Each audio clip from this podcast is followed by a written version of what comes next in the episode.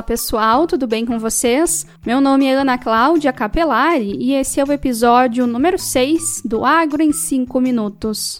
E nesse sexto episódio, nós vamos falar sobre produção de leite não deve crescer nesse ano. Zona de proteção à febre aftosa é criada na fronteira com a Venezuela.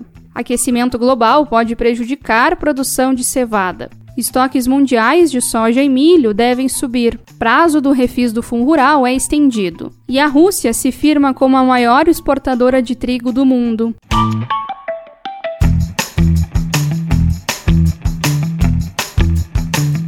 Uma zona de proteção para a febre aftosa ao longo da região de fronteira ao sul da Venezuela, no município de Pacaraima, foi instituída pelo Ministério da Agricultura. A região brasileira já era considerada zona livre de febre aftosa com vacinação. Na América do Sul, a Venezuela é um dos dois países que ainda enfrenta problemas no combate à doença animal. De acordo com o Ministério, Pacaraima terá medidas de controle mais severas que o restante do estado de Roraima.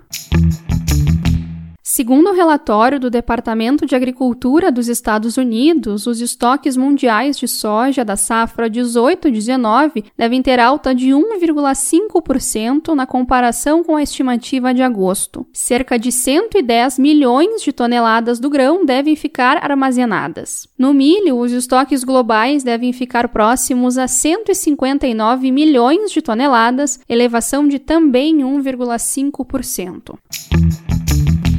Um artigo publicado na revista Nature Plants indicou que o aquecimento global pode impactar negativamente na produção de cevada a ponto de levar à falta de cerveja no mundo. De acordo com um estudo desenvolvido por cinco universidades, a perda de produtividade do cereal pode chegar a 17%. Com isso, o preço da cerveja pode até triplicar em países que não produzem a matéria-prima da bebida.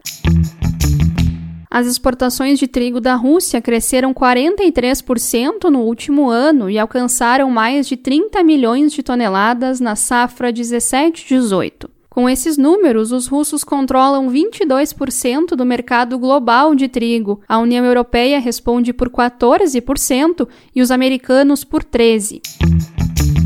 A medida provisória que estende o prazo para adesão ao refis do Fundo Rural foi aprovada nesta semana pelo Senado. O prazo para renegociar as dívidas com a Receita Federal segue até 31 de dezembro deste ano.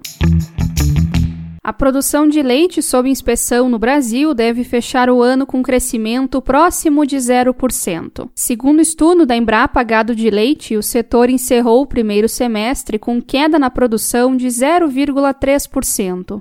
Entre os fatores do resultado ruim estão a greve dos caminhoneiros e o aumento dos custos para produzir.